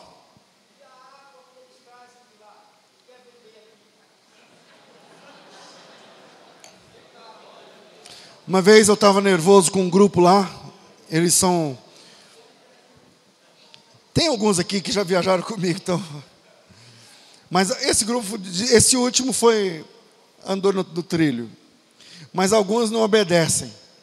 E eu estava nervoso. Era um grupo de dois ônibus, 80 pessoas. E eu já estava nervoso, daqui para ali. Eu, eu, eu, sou nervoso, né? E aí, estava lá no Rio Jordão, todo mundo lá no Jordão. Aí, a operadora de turismo lá, que atende a, a FTB, eles dão umas garrafinhas assim, para a pessoa levar um pouquinho de água do Jordão de recordação. Aí eu nunca trouxe água de Jordão, né? Mas, enfim. Aí o pessoal pega tal, não sei o que lá. Quer ver? Ó? Quem trouxe água do Jordão, levanta a mão. Fala a verdade. Um, dois, quem mais? Dois, três. É. Aí é o seguinte. Aí beleza. Aí eu estava nervoso, aí chega uma irmã chata, tem umas irmãs chatas. Ela chegou assim, eu estava até aqui dentro do Jordão, em pé. Tem uns degraus assim, vocês lembram como é? Eu estava assim, tipo assim, nesse degrau aqui, ó. Então tinha até aqui de água. Aí a irmã chegou e falou assim: Ei, pastor, é, me deram, me deram isso aqui para pegar água do Jordão. Onde, onde é que eu pego água do Jordão?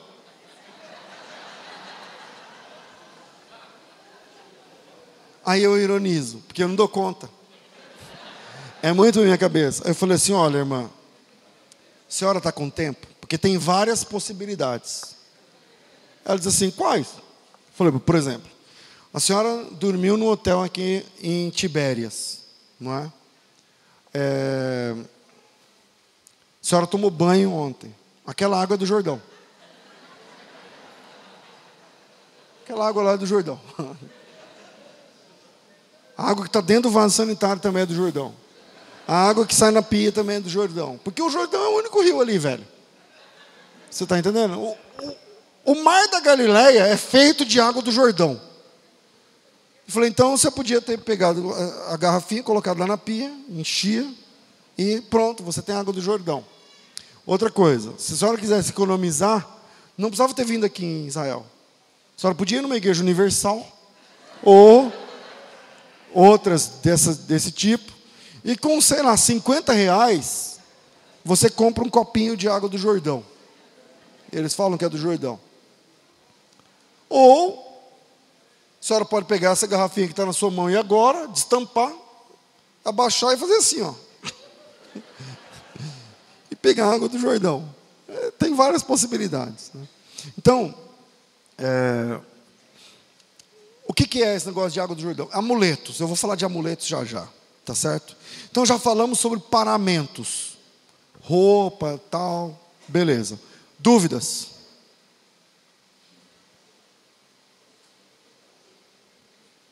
Quando não tem dúvida, ou entenderam tudo. Ou então. Ela ali, fala. Ah, eu não vou te ouvir.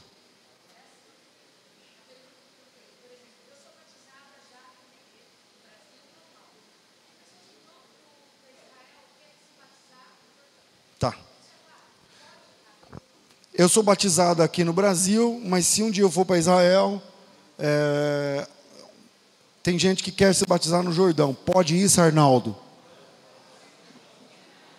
Quem é Arnaldo que está aqui com a gente? Tem algum Arnaldo aqui? Pode isso, Arnaldo? Não. A regra é clara. Existe um só batismo. Então não, não vai rolar. Tá certo? Outra pergunta. Na realidade, quando dizem em Coríntios 11 sobre a cabeça do homem não deve orar com a cabeça coberta, o que o Senhor nos diz sobre as mulheres. Então, se o lugar do cabelo é posto como véu. Tá. Não quero correr da sua pergunta, mas ela está fora do contexto. Então, eu vou responder rapidamente e sei que vai causar mais, ah, mas eu não vou conseguir atender depois, tá? Pode ser que depois em off a gente fale sobre isso. A mulher, na Bíblia, é, ela é, pode usar o véu. A mulher pode usar o véu. Mas, se ela não quiser usar o véu, ela pode deixar o cabelo crescido, porque a Bíblia diz que o cabelo crescido, e cabelo crescido não é cabelo que nunca foi cortado, é cabelo crescido. O meu é curto, o da senhora já é crescido. Já dá para amarrar aqui, ó, é crescido.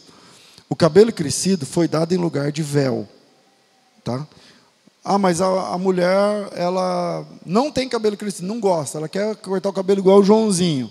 Então, o que ela faz? Pode usar o véu? Pode, ela pode usar o véu, para orar e para profetizar. Senão, ela pode usar o cabelo crescido, que o cabelo foi dado em lugar de véu. Eu vou parar por aqui, porque esse assunto é muito polêmico, mas não é um assunto aqui. Tá? Vamos voltar. Falamos sobre paramentos. Pergunta sobre isso?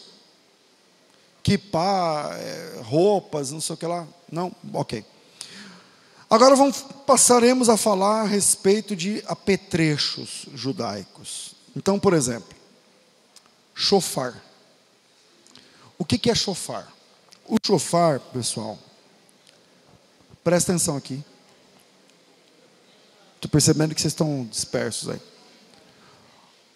O chofar ele é um chifre de carneiro. Um chifre de carneiro. Poxa, é legal. Eu, eu nunca comprei um chofar, porque é caro. É, é lá em Israel ele é caro. Eu estava nessa última viagem agora, um irmão queria comprar um chofar e ele estava quase comprando um chofar de 200 dólares. Eu falei assim, cheira. Aí ele falou, cheirar? Falei, cheira dentro do negócio. Aí ele cheirou, falou, não, normal. Eu falei, então, não, então é falso. Porque lojas de muçulmanos, é, eu falei, esse sofá é de PVC, meu filho. Mas 200 dólares, um sofá de PVC. Eu falei, como é que o senhor sabe pelo cheiro? Falei, porque o sofá verdadeiro fede. Fede carniça dentro. Uma, uma cheiro de. Porque é um chifre, caramba. É um chifre de, de, de animal. Fede aquele cheiro, de, não sai aquilo ali. Você pode fazer o que você quiser, que não sai. E aí, o que, que é o chofar? é esse, essa buzina, esse, esse, esse troço, esse negócio aí. Para que, que servia na Bíblia? Era o toque que ajuntava o pessoal para a assembleia. A palavra hebraica no Antigo Testamento é assembleia, que é a palavra carral do hebraico, né, que é o ajuntamento do, do povo. Né, e a, a palavra eclesia no, no, no Novo Testamento. Né? Então, o que, que é o chofar? É aquele tem duas notas. Tom, tom. É isso aí. Serve para quê? Para isso. No Brasil, surgiu uma turma, há uns 15 anos atrás.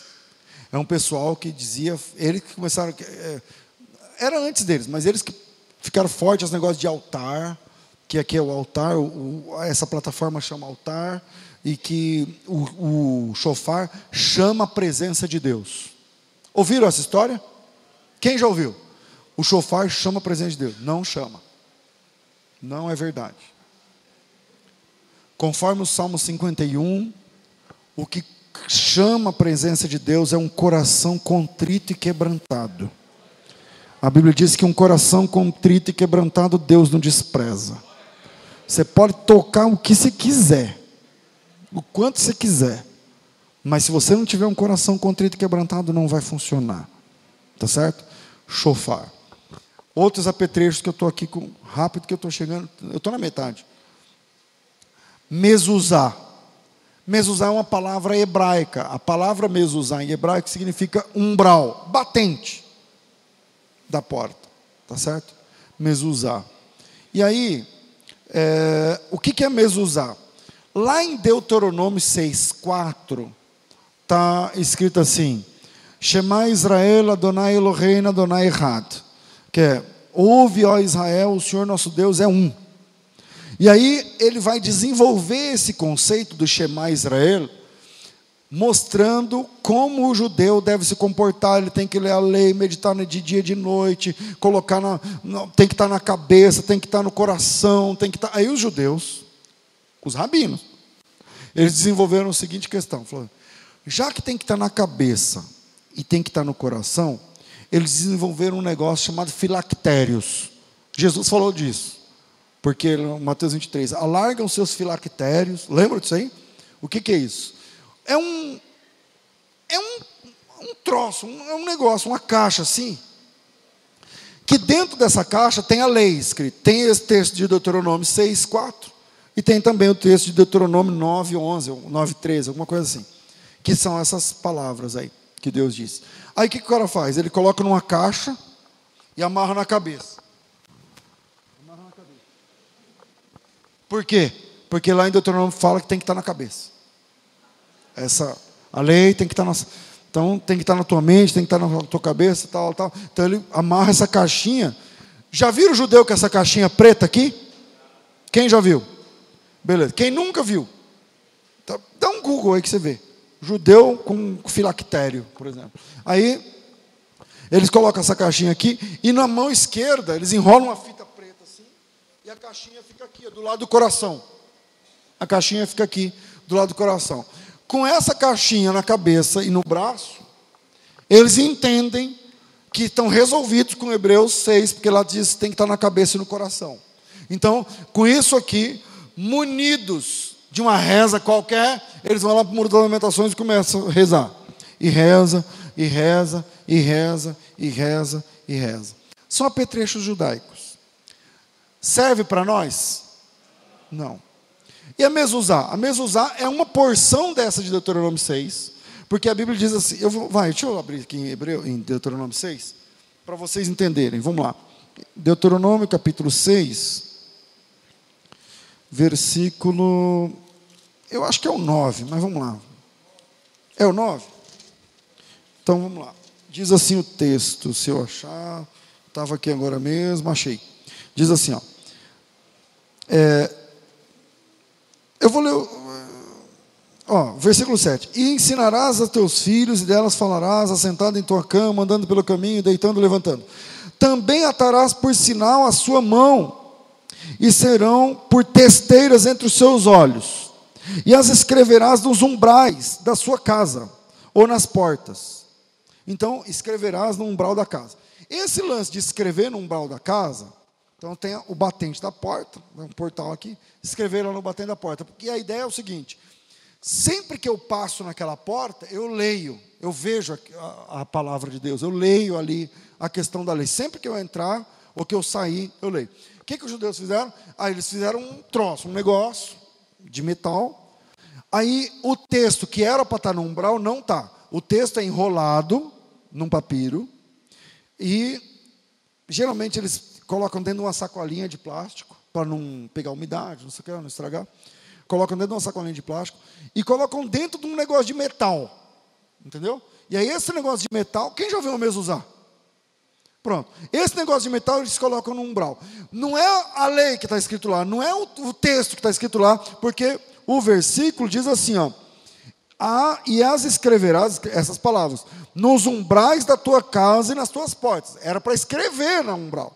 Mas eles não fazem isso. Eles tiveram uma ideia, colocaram essa escrita dentro de um negócio fechado e colocam esse negócio na porta. Aí, quando ele passa na porta, toda vez que ele passa na porta, ele rela ali. Toda vez que passa na porta, ele, ele toca ali. Aí, é, eles, é a mesuzá. E aí, é, graças à igreja renascer em Cristo, nos últimos anos, a mesuzá se tornou um amuleto na casa de alguns crentes no Brasil. Eles vendem mesuzá. Você compra mesuzá. Né? Dito pelo próprio apóstolo da igreja renascer, como sendo algo que protege você. No vídeo, existe um vídeo oficial da Igreja Renascer, que eu assisti hoje, eu não tinha assistido.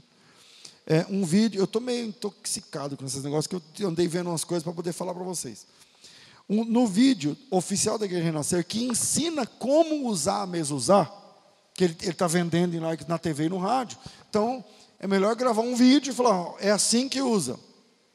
Aí no vídeo ele fala quantos centímetros tem que estar, tá, 45 graus, é, não sei das quantas e tal.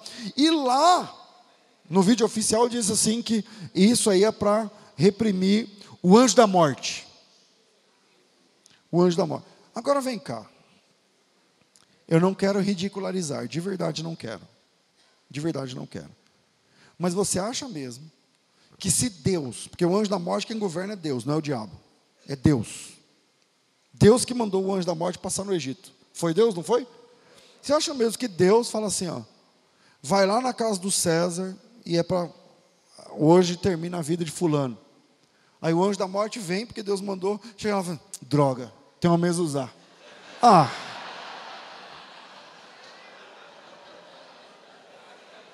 Você acha mesmo que isso aí funciona? O anjo da morte vem com toda fúria, não sei o que lá. Aí, aí Deus fala assim: e o relatório? O que, que, que, virou? Fala, não deu porque lá tinha uma mesa usar. O pessoal é da Renascer, não vai rolar. Ah, pessoal. Isso é uma cinta inteligência. Isso é falta de. de então, tem, tá aí. Falei do chofar, falei da mesa usar. Castiçal. A gente está ficando sem tempo. Castiçal e Arca da Aliança. Arca da Aliança. Olha, esses apetrechos, castiçal, aquele de sete braços, né? É, candelabro também é a mesma coisa. É, uma arca da, da, aliança, tal. Como decoração, mesmo sendo uma igreja evangélica, mesmo sendo uma igreja evangélica, de verdade, eu não vejo problema algum. Eu não vejo problema de uma arca decorando alguma coisa, não, do gabinete do pastor tal. Não vejo problema. O problema. Deixa eu, peraí, deixa eu beber essa, porque está quente já. Obrigado, Alexandre.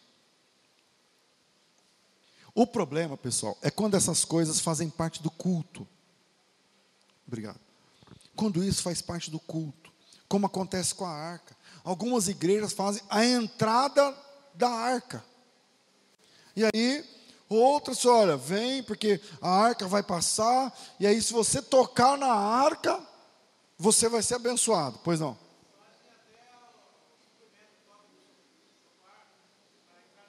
Faz o quê? Ah, o do chofar, claro. Para a entrada, para tal da arca. Então, esse é o problema. Eu não quero ser não é uma caça às bruxas isso aqui. Eu não quero chegar, não, porque se na sua igreja tem uma arca, sai dessa igreja. Não, cara, tem igrejas sérias que o pastor tem uma arca, decorando a igreja. Ou na, no logotipo da, da, da igreja, sei lá.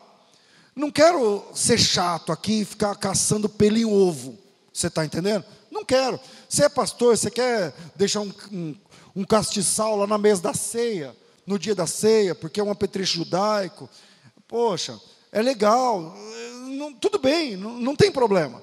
Agora, quando você dá a esses apetrechos poderes e faz com que a igreja acredite que essas coisas fazem, tem algum tipo de poder, algum, uh, nelas, ou delas emana alguma força, poder ou virtude, isso é um pecado. Isso é pecado. Está errado. Está errado. Aliás, tem um. Lembrei de um texto de.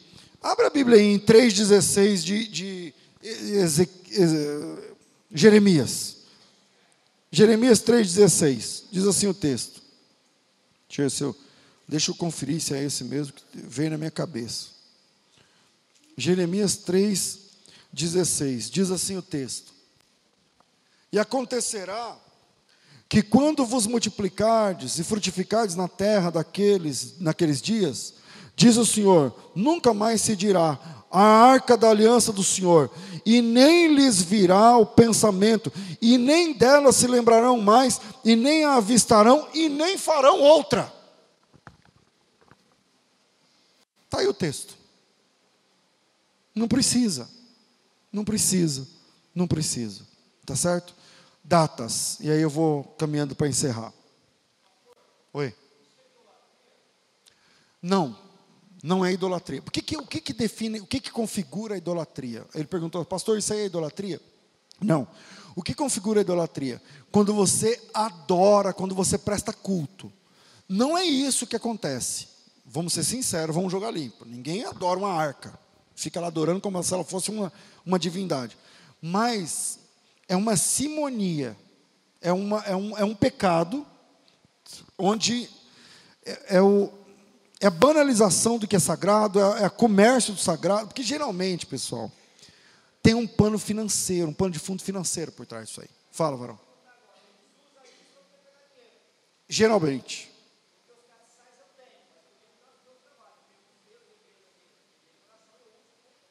Sim. Sim. Eles usam para dinheiro. Mas seu castiçal você também usa para ganhar dinheiro. Ah, é seu trabalho. Esse é a questão. Pois não.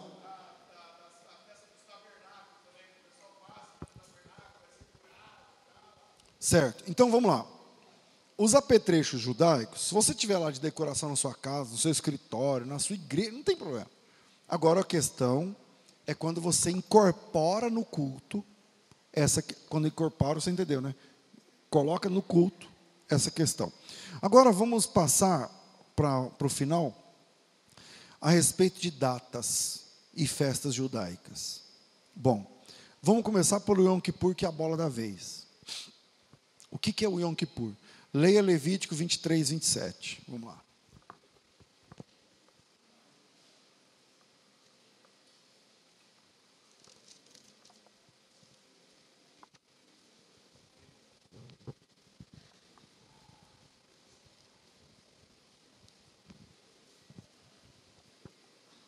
Diz assim: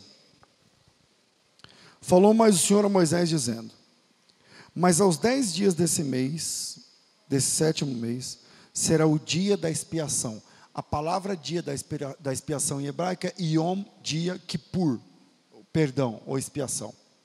Yom Kippur, dia da expiação. Não vai aparecer Yom Kippur em português na sua Bíblia, porque esse nome é hebraico, né, obviamente. Mas ele aparece aqui pela primeira vez em Levítico 20, 23, 27. Terei santa convocação. O que é santa convocação? Vai tocar o, o chifre lá, o, o chofar, vai ter todo mundo. Tá, tá. Haverá santa convocação. Afligireis vossas almas e oferecereis oferta queimada ao Senhor. Olha aqui para mim. Oferta queimada é holocausto. A palavra holocausto vem do hebraico olá, que significa o, a fumaça que sobe. No Yom Kippur, do pessoal aqui do Brasil, que quem saiu com essa foi um pseudo-judeu, que é, não sei o que lá, Akiva, Roberto, é, José Akiva, oh, Yosef Akiva, é o seguinte. Ah, não, tem Yom Kippur e é, é para hoje. baseado em Levítico 23. Primeiro, Deus deu essa ordem para os filhos de Israel, para os judeus. Os judeus celebram Yom Kippur. Aliás, celebraram semana passada. Foi a semana passada o Yom Kippur.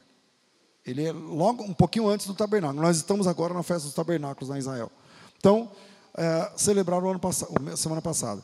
O Yom Kippur é uma festa primeiro judaica, da religião judaica dos filhos de Israel. Tem nada a ver com você. Nada a ver com a igreja. Segundo, se você topar fazer o Yom Kippur, se prepara para muito sangue. Um animal, você vai ter que degolar um animal. Você quer fazer um Yom Kippur bem feito, de verdade. Então, primeiro tem que. Ah, essa igreja vai fazer o Yom Kippur. Então, tem que trazer um bicho aqui, um bicho. Você está entendendo? E vamos ter que arrancar a garganta dele aqui. Isso é o Yom Kippur. Depois que degolar ele, não é degolar, não sai a cabeça da pessoa, vai sangrar ele pela, pela, pela jugular. Depois que sangrar ele, vamos queimar. Esse é o Yom Kippur da Bíblia. Esse Yom Kippur, é o Yom Kippur da Bíblia. Você está entendendo? Afligir a alma, matar o bicho, queimar o bicho, fazer o holocausto, e nenhuma obra, se você continuar a leitura, versículo é, 27, 28. Naquele mesmo dia, nenhum, versículo 28, nenhum trabalho fareis. Não pode trabalhar. Não pode trabalhar. Nenhum trabalho fareis, porque é dia da expiação, é o Yom Kippur, para fazer expiação por vós perante o Senhor vosso Deus. Porque toda alma que naquele mesmo dia não se afligir será extirpado do povo. Se você não se humilhar, tem que matar. Tem que ser, alguém tem que matar você. Tá certo? Versículo 30. Também toda alma que naquele mesmo dia fizer algum trabalho, eu destruirei do meio do meu povo. Então, Yom Kippur bíblico, primeiro tem que matar um bicho no meio, toca a buzina, vem todo mundo, mata o bicho, queima. Você está entendendo? E depois, quem trabalhou morre naquele dia. Quem não se humilhou, biblicamente, tem que morrer naquele dia, é levado para fora do arraial e é apedrejado. Ninguém apedreja ninguém. Na verdade, esse pessoal, eles usam essas coisas para finanças. Para questão financeira. É só para isso, pessoal. Tá certo? Não existe um Kippur no contexto cristão. Nenhuma vez, de Atos capítulo 1 a Atos capítulo 28, na história da igreja, no livro da igreja, se celebrou dentro da igreja um Yom Kippur. Nenhuma vez. Nem por inferência. Nenhuma vez. É só você parar para pensar que pessoas estudadas, biblicamente falando, não falam essas besteiras. Pessoa que sabe o que está falando não fala isso. Tá certo? Eu ia falar da festa das primícias, isso vai ser para uma próxima oportunidade por causa do nosso tempo. Vou abrir para perguntas, pois não. Não não está chegando aqui.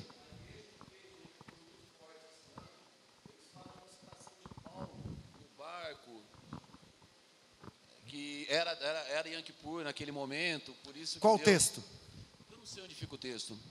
Quando Paulo está indo no barco, que está junto com os ladrões. Aqui. Quando Paulo está junto com ladrões num barco? No, no naufrágio? Isso. Eles citam que ali era o Yom Kippur, por isso que Deus livrou eles. Isso é invenção. a Bíblia não. Não existe nenhuma menção de Yom Kippur no Novo Testamento, definitivamente. Tá certo? Perguntas? Fala. A igreja adventista é considerada evangélica? Bom, não tem nada a ver com o nosso assunto, mas a igreja adventista é considerada uma seita pseudo-cristã por conta de algumas questões. Uma delas é a guarda do sábado como meio de salvação. Se tem que guardar o sábado para ser salvo, não é só Jesus que salva, é Jesus e o sábado. E aí, Jesus não divide o palco dele com ninguém. A outra pergunta? Aqui. Pastor César, É, e quando as pessoas alcançam alguma coisa e falam que foi através desses, dessas coisas, desses ritos. Tipo, por exemplo, através da arca, através do de Okipur, essas coisas assim. Não é porque uma coisa funciona que tem a aprovação de Deus. É muito importante a gente falar isso. Não é porque uma coisa funciona que tem aprovação. Eu cresci no centro de Umbanda e quer que eu te diga? Funciona. Tem coisa que funciona. Tá certo? Coisas que eu vi que eu, funciona. Mas quem opera não é Deus. Mas funciona. E funciona justamente para confundir. Tá? Então, quando acontece isso, é um desserviço. Quando acontece um milagre, é uma desgraça nesse sentido de porque a pessoa tá, a igreja vai se afastar mais ainda de Deus e abraçar a fé naquele objeto. Então esse é um problema. Quem quer aqui? Fala.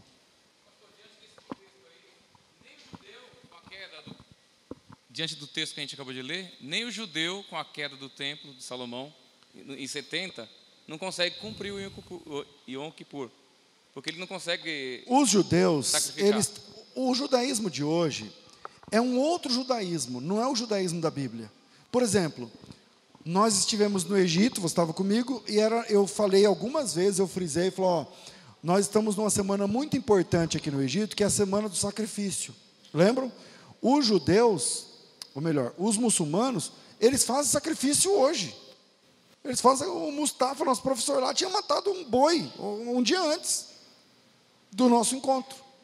Então, uma coisa é o, é o, é o judaísmo da Bíblia, e outra coisa é o judaísmo de hoje. Então, o judaísmo de hoje não mata carneiro, o judaísmo de hoje, eles. É uma outra religião diferente da religião da Bíblia. Então, não tem nem isso, nem no Yom Kippur deles tem. Até o Yom Kippur deles está errado, biblicamente falando. É. Fala, qual que é o próximo? Pastor, é, essa questão de, de, de objetos, é bem para a gente para mim, por exemplo, está bem claro, entendo e compreendo isso. É, a questão da ceia, porque é uma ordenança, já é uma nova aliança, e nós temos essa ordenança, ceia e o batismo. E a ceia, muitas vezes as pessoas atribuem ao objeto a ceia. Eu vejo às vezes algumas igrejas, alguns irmãos até orando e dizendo quando a pessoa tomar o pão e tomar aquele suco, atribui poderes à ceia, ao, ao objeto. Olha, irmãos, a ceia não é objeto, são elementos. Os elementos. Os elementos da ceia. Na hora, na hora da ceia, no momento da, da eucarístico, no momento da ceia, eu sou fundamentalista. Jesus disse: "Este é o meu corpo". Tá certo? É diferente, eu acredito na presença de Jesus nos elementos. Nós consagramos os elementos e a partir de então eles representam o Senhor, de verdade. É diferente de falar esse amuleto aqui é sagrado, porque na ceia nós temos uma ordem de Jesus para dizer façam isso desse jeito em memória de mim. Então tem diferença. Atribui-se ao pão, ao, ao, pão e ao, ao, ao suco. Não poder, mas presença. Não poder, mas presença pão ali, ele representa o corpo de Cristo.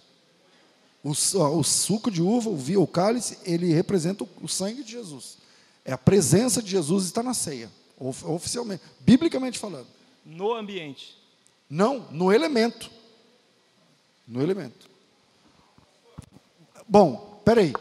Já aviso que não vou conseguir terminar todos, vou fazer cinco perguntas. Vai. Cadê? Fala você, Varão. Fica em pé. Não, dízimo não vamos tratar hoje aqui. Porque não é o assunto. Fala. Pastor, se for possível, só sobre o Natal para a gente uma pinceladinha rápida, por favor. Sobre Natal, caramba, eu, eu falei na rádio. Cara, o Natal foi ontem. Biblicamente falando, Jesus nasceu em tabernáculos. E a festa de tabernáculos é ontem, foi ontem. É, eles fazem uma semana, mas o dia foi ontem. É, eu prometo que na rádio eu, eu falo sobre isso aí. Me acompanhe na rádio, terça-feira eu falo sobre isso aí, o Natal. Tá certo? Fala, Varão. Pastor, em relação ao que você falou sobre o batismo, que a gente não pode batizar lá no Rio de Jordão sendo batizado, quando o texto diz que um só batismo, ele não está dizendo que é só um batismo que é válido, não a quantidade de vezes que eu posso ser batizado? Qual a diferença de um só batismo é válido e a quantidade de vezes? Porque eu acredito que um só batismo é válido, que é o batismo em nome do Pai, do Filho e do Espírito Santo, não a quantidade de vezes então, mas se você foi batizado em nome do Pai, do Filho e do Espírito Santo, por que você vai ser batizado em nome do Pai, do Filho e do Espírito Santo pela segunda vez? Não, o primeiro isso... não valeu? Não, valeu, mas então não interfere em nada se eu batizar não. duas ou três. Você que está dizendo que não interfere. Eu digo que interfere. Porque é o seguinte: existe um só batismo. Se esse batismo é, é correto, eu entendi o que você quis dizer. Por exemplo, aí a pessoa que foi batizada na igreja católica, com três meses de idade, você foi batizado com três meses. Alguém te avisou? Não. Você se arrependeu do seu pecado? Não. Então não, aquilo não é batismo. Há um só batismo. Batismo de verdade. Há um só batismo. Se você fez esse batismo biblicamente, para você fazer outro igual, primeiro tem que falar que aquele não valeu. E aí é um problema. Ou não é? Então fica essa, essa, essa questão. Última, fala você. Peraí, ó, depois, daqui a pouco eu fico respondendo para vocês aqui, aqui, tudo bem.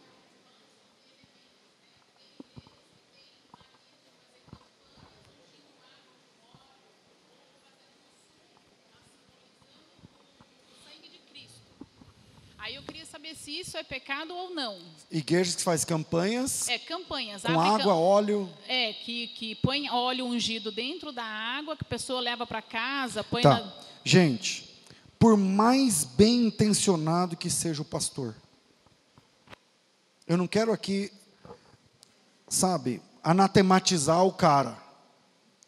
Por mais bem intencionado que seja o pastor, inclusive aqueles que têm fé nisso, porque tem isso aí também. Não, mas eu creio, tal, não sei o que lá. Está errado. Está errado. Por quê? Porque primeiro isso aí é uma infantilização na fé. Porque a pessoa deixa de ter fé em Deus e começa a ter fé na fé. É fé na fé. Tipo assim, ó, eu creio nessa água, eu creio aí, eu, eu deposito a minha fé na água. Eu estou sendo infantilizado nessa hora, porque são muletas. Eu não consigo olhar direto para Cristo. Tá certo? Então está errado. Irmãos, deixa eu falar umas coisas para vocês. Dez horas, a gente vai encerrar. Não saia, eu vou, a gente vai orar juntos agora.